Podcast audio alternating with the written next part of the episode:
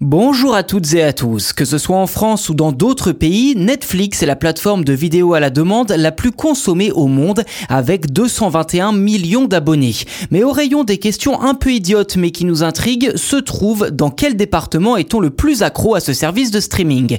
Eh bien, bonne nouvelle, le site Comparatest s'y est intéressé et nous offre plusieurs pistes de réflexion.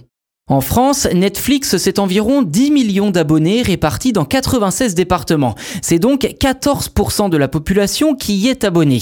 Et forcément, il y a des zones où l'on est un peu plus accro que d'autres. D'après Comparatest, il semblerait que ce soit le sud-est du pays qui soit le plus touché. Avant de rentrer dans le détail de cette étude, il est important de noter que Comparatest s'est basé sur une étude de l'audience Internet des connexions à Netflix via les données des moteurs de recherche pour établir son classement.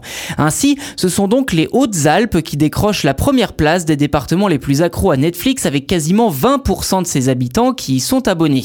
Sur la seconde marche du podium, on retrouve la Haute-Garonne avec 19,4%, puis en troisième, les Pyrénées-Orientales avec 18,9%, suivi des Alpes de Haute-Provence avec 18,6% de la population abonnée à Netflix et la Corse du Sud en cinquième position avec 18%.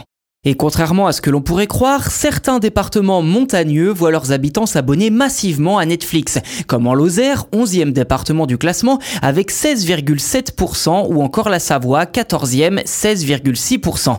La raison, eh bien c'est simple, ces départements ont moins de cinéma que les autres, poussant les habitants vers les plateformes de vidéo à la demande. Et parmi les départements les moins abonnés, on retrouve l'Allier, avec moins de 10% de la population abonnée à ce service de vidéo, ainsi que le pas calais l'Aisne, la Saône-et-Loire ou encore le Cantal avec 8,5%. Côté démographie, les 18-34 ans représentent évidemment une large part des abonnés, plus de 60%, pour une répartition quasiment paritaire, avec 54% d'hommes et 46% de femmes. Retrouvez l'étude complète dans la description de cet épisode si elle vous intéresse.